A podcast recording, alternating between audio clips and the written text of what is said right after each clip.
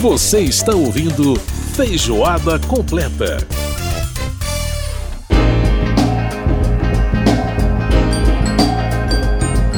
Estamos de volta com Feijoada Completa desta semana. Lembrando que você pode participar do nosso programa mandando pra gente o seu e-mail através do rádio arroba câmara.leg.br. Rádio arroba câmara.leg.br. Pode participar também pelo WhatsApp 61 999 78 9080.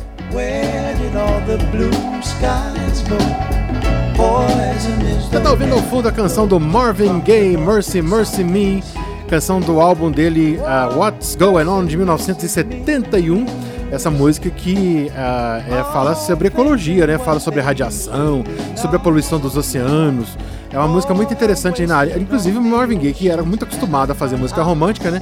Nesse disco fez completamente diferente. Ele entrou numa vibe mesmo de uma música com muita crítica política, com muita crítica também sobre a questão da, da, da, da preservação do planeta, né? Da necessidade de preservação do planeta. É um disco bem interessante, 1971. E a gravadora apostava que não ia vender nada e foi um dos discos mais bem sucedidos da carreira do Marvin Gaye, lançado pela Motown.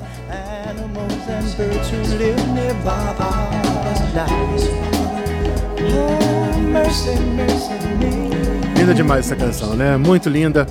Marvin Gaye, Mercy, Mercy Me. Bom, vamos agora então falar de vida longa, vamos falar de coisas importantes aí para o envelhecimento saudável? Simbora! Vida longa. Dicas para uma maturidade saudável, com Cláudio Ferreira. Cláudio Ferreira participando aqui mais uma vez do nosso Feijoada Completa no quadro Vida Longa, falando um pouco aí sobre essa questão do envelhecimento, envelhecimento saudável. E hoje nós vamos falar de um assunto que é muito, muito importante né, para a vida de qualquer pessoa é, que está aí na terceira idade, que é exatamente a questão da moradia, de morar. Né? E um, uma questão que sempre se coloca aí nas famílias, né, Claudinho? Como é que. Qual que é a grande preocupação dos idosos hoje? Pois é, Edson. Prazer estar aqui novamente, prazer estar em contato com seus ouvintes. Feijoada é sempre uma casa muito acolhedora. E hoje a gente vai falar de casa. Né? Exatamente, né? fala de casa. Exatamente. É, porque à medida que as pessoas vão envelhecendo, às vezes as alternativas vão ficando escassas. Né? A pessoa não quer morar sozinha porque tem problemas de saúde, porque fica com medo de perder a autonomia dentro de uma casa sozinha. Uhum. Às vezes não quer morar num abrigo de idosos, tem todo um preconceito cultural ainda né, em relação relação a esse tipo de moradia. Então estão surgindo outras opções, outras opções para que as pessoas, ao mesmo tempo, preservem a sua saúde, vi, é, vivam o seu envelhecimento da melhor maneira possível, mas vivam em comunidade, uhum. né? Esse é, são modalidades que já estão mais difundidas no exterior, em vários países, e que chegam no Brasil. Infelizmente, chegam ainda para a população de uma classe mais abastada, porque elas ainda custam caro, viu? Uhum, uhum.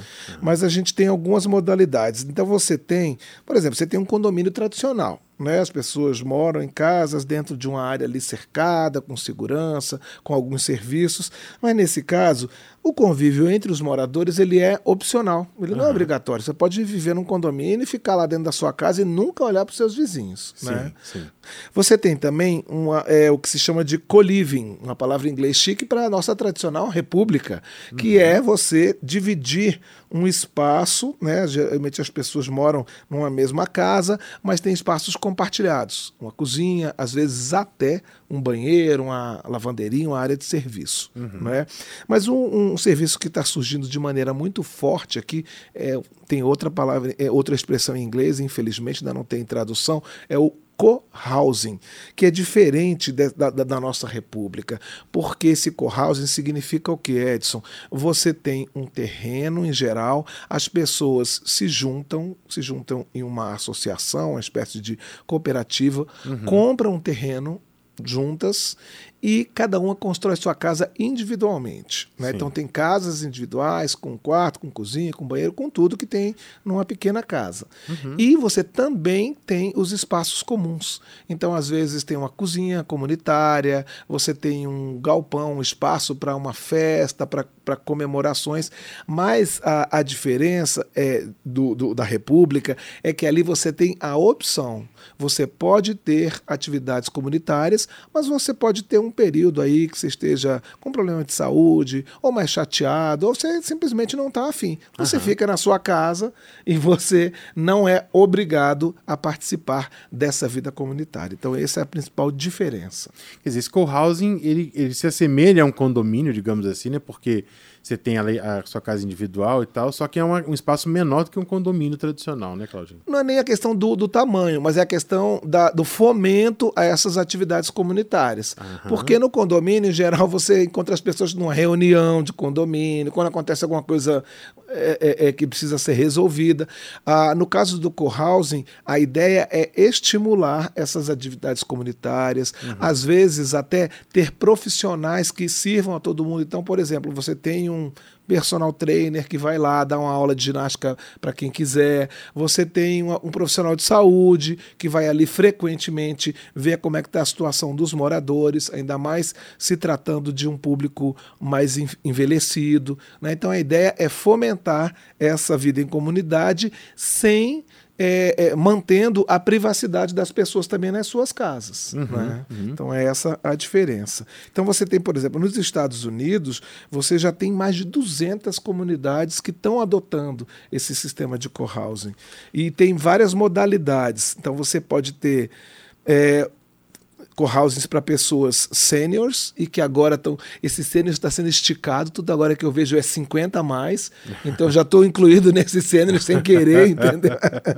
e você tem também é, é, co-housings multigeracionais, porque tem pessoas que advogam que é, a diversidade é benéfica. Que às vezes você uhum. ter no mesmo espaço de moradia, né, moradias com pessoas mais velhas e moradias com pessoas mais novas, pode haver uma troca muito muito interessante, né? O jovem com mais disposição, com conhecimentos diferentes, os idosos com experiências, com segurança, com, com enfim, que a troca pode ser vantajosa para os dois lados. Exatamente. Né? E você hoje pode ter casos, por exemplo, de é, pais de 90 com filhos de 70 ou de 60, né? Sim. É, é, então, assim, é multigeracional, inclusive dentro de uma mesma família. Da mesma né? família, exatamente. Você pode também ter esse co-housing tanto em casas quanto em prédios. Uhum. Pode ser urbano, suburbano ou rural. Sim. Pode ser uma construção nova, nesse caso, em que as pessoas se juntam para comprar um terreno e fazer as suas casas. Ou pode ser, por exemplo, uma, uma adaptação.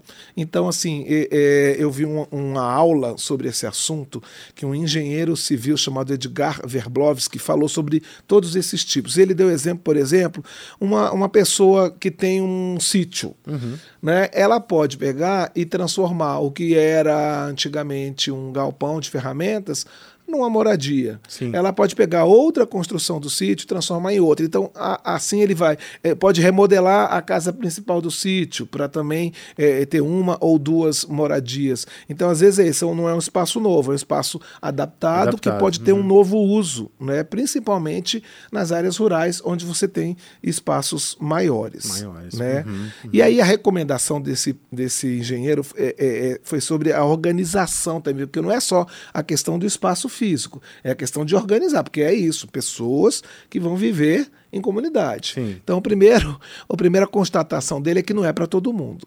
Uhum. As pessoas, mesmo as pessoas idosas, elas devem estar dispostas a morar em comunidade. Porque é isso, você tem, como tudo na vida, você tem ganhos e você tem perdas. É então as pessoas têm que estar preparadas para, às vezes, ter que colaborar com as outras. É, tem uma questão financeira que é importante, né? Que a gente tem, às vezes, uma, enfim, uma resistência em falar sobre ela antes, mas que é uma questão é, importante, porque vão ter gastos comuns, além de os gastos que vão ter nas unidades residenciais individuais, vão ter gastos comuns que vão ter que ser rateados. Sim, então sim. é importante que antes de começar, as pessoas avaliem se elas vão ter condições financeiras de arcar com isso. Não é? Uhum. Porque é muito, é, é, é, é muito chato se de repente é, é, tem esse grupo de pessoas que até às vezes são amigas, são conhecidas, e que de repente, no decorrer decorrer do, do, do, funcionamento, se vê que uma pessoa não pode pagar, fica inadimplente, né? É, é, é, é, causa muito constrangimento ali naquele grupo, pode até desfazer uma relação que era boa. Uhum, né? É, e o que ele recomenda é que essas unidades, em geral, primeiro que tem um grupo inicial, um grupo de pequeno, de três a seis pessoas que crie esse, esse, esse, essa comunidade de moradores, que estabeleça as regras, não é quem pode entrar, quem não pode entrar, que qual é o perfil é, desejado nessa comunidade e aí cada comunidade vai ter o seu perfil desejado, né? Uhum. E estabeleça assim se, se essas regras vão estar escritas aonde, se é um estatuto, se é um, né? Que tipo de, de documento vai é, concretizar essas regras regras e aí só depois abrir para mais pessoas, uhum. né? Para que você já tenha essas regras estabelecidas, é, estabelecidas antes, antes para quando as pessoas chegarem, né? Elas poderem é, enfim, já seguir e não alterar o funcionamento, a ideia inicial, inicial que foi pensada por esse pequeno grupo. Maravilha, interessante demais, né? E, e, é, e é aquilo que você falou, né? Infelizmente, ainda para um país na realidade do Brasil, é uma coisa que vai, aí, é, infelizmente, ficar muito restrita às pessoas que têm mais condição financeira, né, Claudinho? Porque mesmo se a gente pensar em casas de longa permanência hoje, por exemplo, uma casa de longa permanência de, de boa qualidade, é, as mensalidades são caríssimas, Não, caríssimas, caro. caríssimas. Então, assim, é, é o que muita gente às vezes faz até vender uma casa. Eu já vi isso acontecer, né? vender a casa para poder pagar esses locais, porque não tem interesse em ter uma propriedade, já que ele, né, o interesse seria mais pagar um local para poder ter uma, uma velhice tranquila, né? Pois e aí é. acaba fazendo isso, quer dizer, mas é, é, é, enfim, é realmente algo que não é para, infelizmente não é para todos, né? Exatamente. E aí é, eles estimam um, um, custo médio de 600 a 700 mil reais, um custo inicial, entendeu? Uhum. Então é isso, quer dizer, é, é, as pessoas têm que ter uma renda razoável, ou tem que ter. E tem várias questões, por exemplo, uma questão interessante que, que esse professor coloca é o seguinte: tá bom, aí você tem um, um, uma comunidade de idosos, o idoso morre enfim, você tem a, a, a, herança. Mas assim, nem sempre aquela comunidade ela vai querer que o filho do idoso, que o neto do idoso é, é, é, vá viver ali. Então, uhum. É, é, é, entre essas regras, a sugestão é separar o, a, a herança é, material né, daquela uhum. propriedade do funcionamento. Então, não é porque a pessoa herdou a, aquela casa, a parte da comunidade que cabia aquele idoso, que ela tem automaticamente o direito a morar lá. A morar lá. Uhum. Então é isso. Uhum. E, e, outra coisa interessante que vale destacar dessas experiências internacionais é que as pessoas que vivem em co-housing, elas vivem 10 anos a mais do que a média da população. Então, assim, é, é um sistema que se der certo, se tiver essas pessoas é, dispostas a cooperar entre si, dispostas realmente a ter uma, uma uma vida comunitária. Uma vida mesmo, né? comunitária, né? isso pode fazer bem para a saúde. E na, na, fase do envelhecimento isso é muito importante. Né? Maravilha, com é, certeza. É, eu, tenho uns amigos que de vez em quando eles vêm com essa proposta, né? Como a gente já está se aproximando dos 60 anos, eles vêm com essa proposta. Mas aí, imediatamente, a gente já lembra dos defeitos dos amigos, a gente já lembra é, do, do, que a gente não gostaria de ver. Então, assim, é isso. Você vai querer é. morar com, é, é, junto com uma pessoa que é muito desorganizada? Será que isso é importante para você ou não? Então, são é, pequenas tem, coisas. Tem que levar tudo em conta, né? Não, tem que levar tudo em conta. No dia, e, e é isso, é uma rotina, é o dia a dia. Não é um amigo que que você vai viajar e, e vai voltar e volta para sua casa. É uma pessoa que vai estar tá ali é, convivendo diária, com você né? o, é, tempo todo. tempo todo. Então o ideal é que sejam pessoas que. E agora, é, e, e, só mais uma coisa, Edson, rapidinho, o, o, que esse professor falou que é bem interessante. Normalmente, as, essas pessoas que formam essas comunidades, elas procuram as pessoas que têm interesses em comum. Uhum. Mas ele diz que, contraditoriamente, é bom também um pouquinho de diversidade. Sim. Porque também é isso. Mesmo entre os idosos, né, não é uma população homogênea. Claro. Então, o interessante é que você também tenha pessoas um pouco diferentes de você, pessoas complementares, pessoas que vão trazer outras visões de mundo e que podem enriquecer o seu dia a dia. Maravilha! Cláudio Ferreira no Vida Longa conversando aqui com a gente no Feijoada. Cláudio, obrigadíssimo pela presença mais uma vez e até o próximo. Obrigado, Edson. Obrigado a todos os ouvintes. Muito bem, a gente ouviu a participação do Cláudio Ferreira no quadro Vida Longa, falando aí sobre co-housing, enfim, as modalidades né, de moradia comunitária para pessoas com é, que são da, da chamada terceira idade, né? Vamos agora então ouvir uma canção do Stevie Wonder do álbum The Secret Life of Plants. Essa canção se chama Black Orchid, a orquídea negra. e Secret Life of Plants, né? A Vida Secreta das Plantas. Uma belíssima canção do Stevie Wonder com a gente. Waiting to be born in a world with need for change. A touch of love and fear of hate, a rushing wind that's asked to wait for the promises of rain. Pearl of wisdom entrapped by poverty. She gives love with purity, filling minds with hopeful schemes to build worlds enhanced by peace. Draped in sparkling morning dew, she expresses life anew from the earth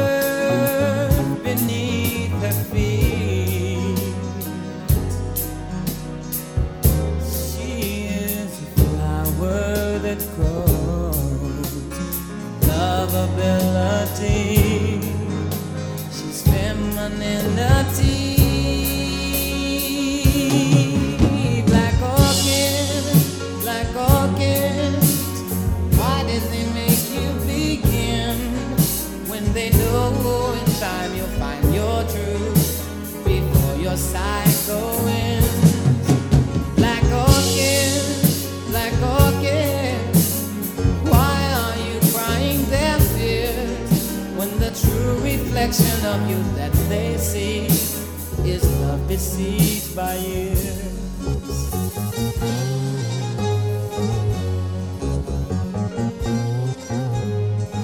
She has touched the farthest star. Her beauty speaks of what we are, and her freedom makes us free. Is in eternity, infinite to all that see, and her dreams have been achieved. Now there is a sound of laughter. Nature sings out her name for the world to know her fame.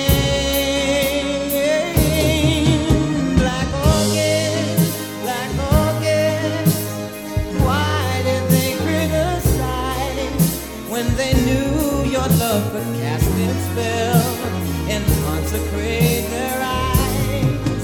Black black. Why do you linger in space when you know in every heart that beats you hold special place? When you know in every heart that beats you hold a special place.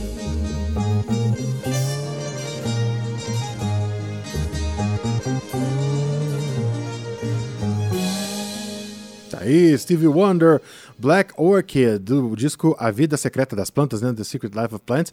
É uma animação, né, que o Stevie Wonder fez para ela uma, uma trilha, né, em 1979, e essa música faz parte dessa trilha sonora, desse desenho, dessa animação chamada A Vida Secreta das Plantas. Vamos pro intervalo e a gente volta já já aqui no Feijoada. Feijoada completa.